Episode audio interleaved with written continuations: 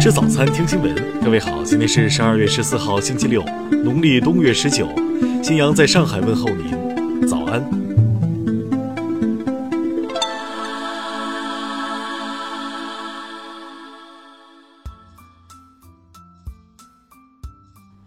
首先来关注头条消息。四年前，中国拍打拉筋神医萧红慈在澳大利亚收治了一名患糖尿病的六岁男童。在参加治疗课程的第四天后，男孩的情况出现恶化，经常呕吐，血糖升高。但肖表示这是将有害物质排出体外。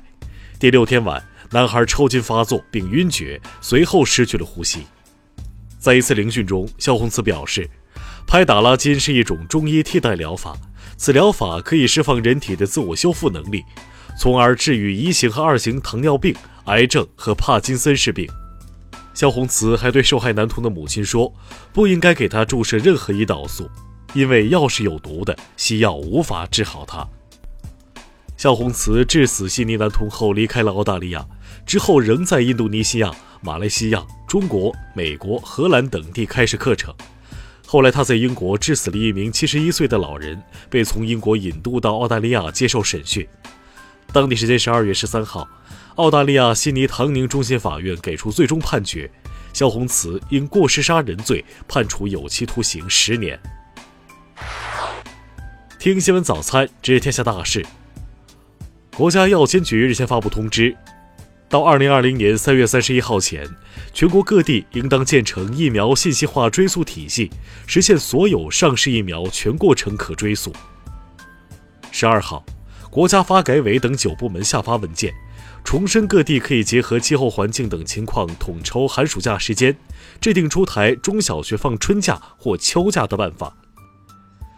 生态环境部十三号表示，为增进公众对行业的理解，到明年年底将争取所有生活垃圾焚烧发电企业全部对社会公众开放。商务部消息，截至今年十一月。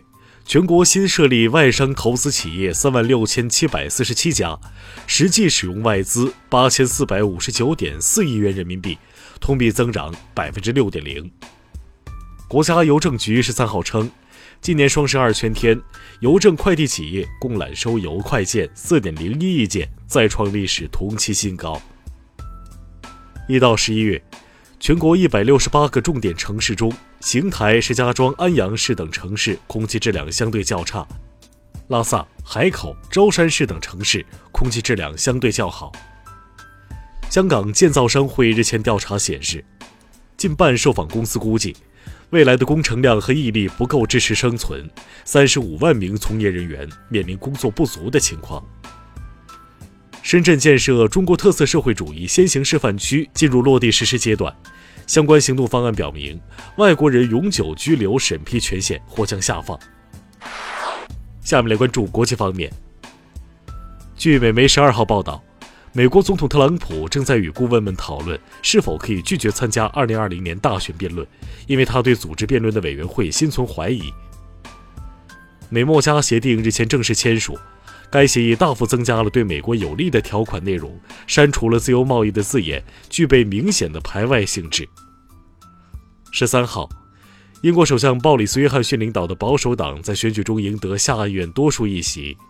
约翰逊当天发表演说，重申将在明年一月三十一号前完成脱欧。昨天，俄罗斯唯一现役航空母舰库兹涅佐夫海军上将号上的大火被扑灭。据了解，火灾面积达五百平方米，火灾导致一人死亡，十二人受伤。德国《世界报》九号发表文章称，世界主要经济体排行榜将在下个十年发生根本性变化，中国将超越美国。日本首相安倍晋三十三号下午发表演讲，就自己主办的赏樱会在国会上被大量讨论一事向国民道歉。福布斯杂志十二号发布了二零一九年全球一百位最具影响力的女性榜单，德国总理默克尔连续九年蝉联榜首，这也是她第十四次上榜。新西兰警方十三号表示，遗体寻回小组已登上怀特岛，成功寻回六具遇难者遗体，目前遗体暂被安置在一艘军舰上。下面来关注社会民生。昨天，河北省有关部门下发公告。对核查不完全合规以及未纳入行政核查的所有开展 P2P 网贷业务的机构，全部依法依规予以取缔。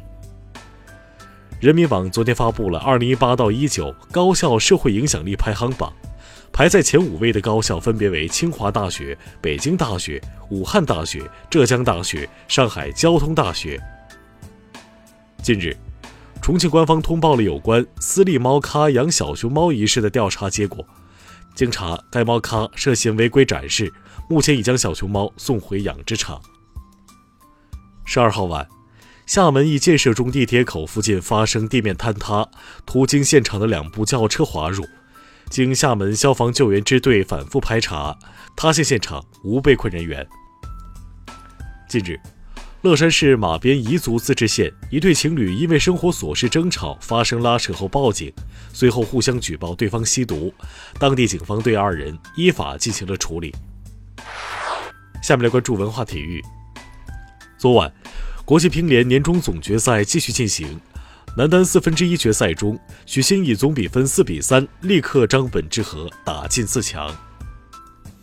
国际足联官方昨天公布了最新一期的世界女足排名。其中，美国女足以两千一百七十四分领跑，中国女足以一千八百四十二分排名第十五位。近日，考古部门在内蒙古辽代贵妃墓葬附近清理出辽代大型宫殿基址一座，对中国北方辽金元三代夏宫制度的研究将有重大意义。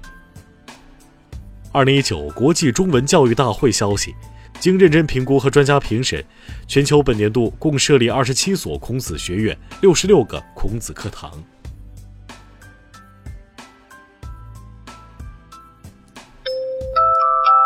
以上就是今天新闻早餐的全部内容。如果您觉得节目不错，请点击再看按钮。咱们明天不见不散。